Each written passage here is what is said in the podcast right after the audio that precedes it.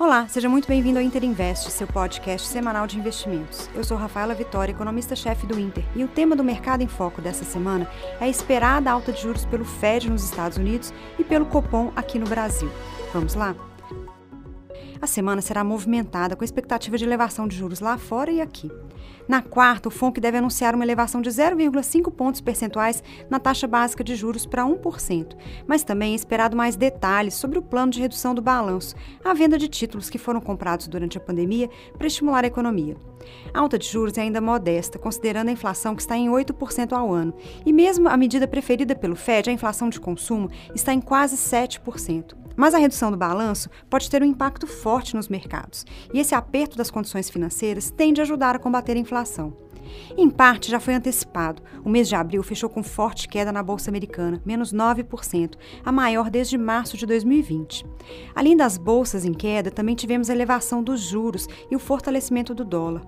Os juros americanos de longo prazo tiveram alta e a taxa de 10 anos terminou o mês em 2,94%, o que significa perda também nas carteiras de investimento em renda fixa. E essa expectativa de juros maiores continua favorecendo o dólar em relação à cesta de moedas, com valorização de 5% no mês. E o índice DXY ultrapassou a marca de 100 pontos. Em relação ao euro, a cotação de 1,05 é a menor desde 2016 e se aproxima da paridade, a última vez vista em 2002. Aqui no Brasil, a agenda de dados econômicos da semana passada foi carregada e, na sua maioria, vimos números de atividade mais positivos, indicando que devemos ter um crescimento da economia maior do que o esperado, apesar da elevação dos juros e do cenário externo mais desafiador. Os dados do mercado de trabalho de março foram um destaque, com um número positivo de 136 mil vagas criadas pelo CAGED e uma taxa de desemprego em queda para 11,1% pela PNAD, melhor que o esperado. Nas contas externas de fevereiro, divulgadas com atraso devido à greve do Banco Central, o destaque foi o investimento direto no país, que somou 11 bilhões de dólares no mês, o maior volume mensal desde 2017. E os dados de crédito também de fevereiro ainda mostraram uma expansão das concessões, mas em um ritmo menor, mas com taxas em alta, refletindo um ambiente conservador de maior custo no crédito. E já o resultado fiscal do governo central de março também foi melhor que o esperado, com déficit de 6,4 bi no mês, mas fechando o trimestre com superávit de 50 bi. Número bastante robusto que se comparado com a meta do ano, que é um déficit de 66 bilhões.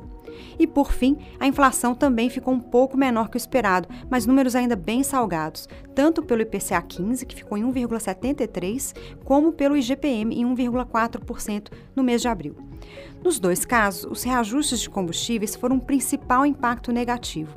Mas os preços das commodities ainda dão sinais mistos. Apesar da maior aversão a risco lá fora, com juros maiores nos Estados Unidos e a guerra já no seu segundo mês, a China lutando contra a Covid ainda impacta as cotações de commodities, que tiveram nova alta de 4,4% no mês, medida pelo índice CRB.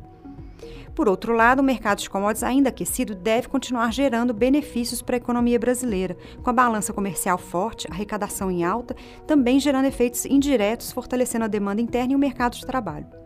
Por outro lado, podemos ver uma inflação ainda alta por mais tempo e o Copom, que deve subir os juros em um ponto percentual essa semana, pode confirmar a expectativa do mercado e anunciar a necessidade de mais um ajuste residual em junho.